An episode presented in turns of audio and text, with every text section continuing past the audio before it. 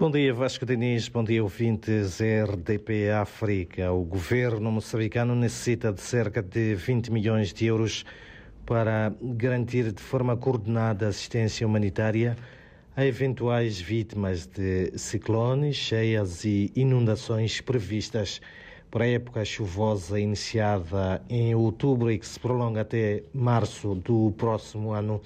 São necessidades avançadas pelo Executivo na sua 40 sessão do Conselho de Ministros, onde uh, o porta-voz revelou que parte desse valor o Executivo espera contar com o apoio de parceiros, tendo em conta que as estimativas apontam para pouco mais de 2 milhões de pessoas que deverão ser afetadas.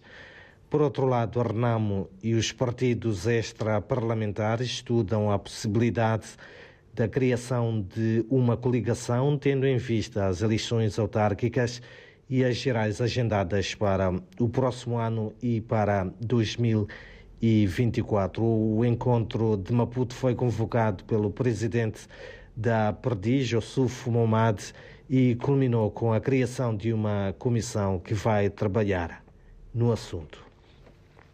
Entretanto, o presidente da República, uh, Felipe News, procede hoje em Afunge à inauguração do empreendimento Coral Sul, FLNG, em implementação na bacia do Revuma. A infraestrutura foi construída no âmbito do projeto Coral Sul, em desenvolvimento na bacia do Revuma, cuja produção e exportação do gás natural liquefeito iniciou em novembro deste ano.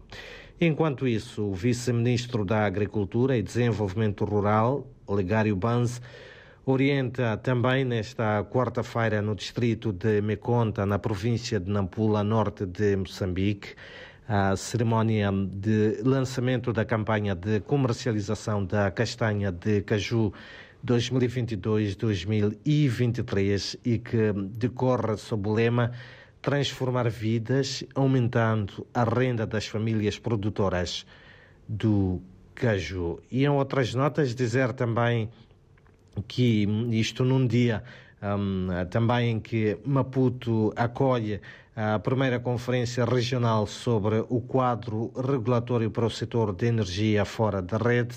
Trata-se de um encontro de dois dias que deverá juntar mais de 50 painelistas para partilharem o quadro regulatório de acesso à energia em zona fora de rede, assim como criar sinergias para o setor no continente africano.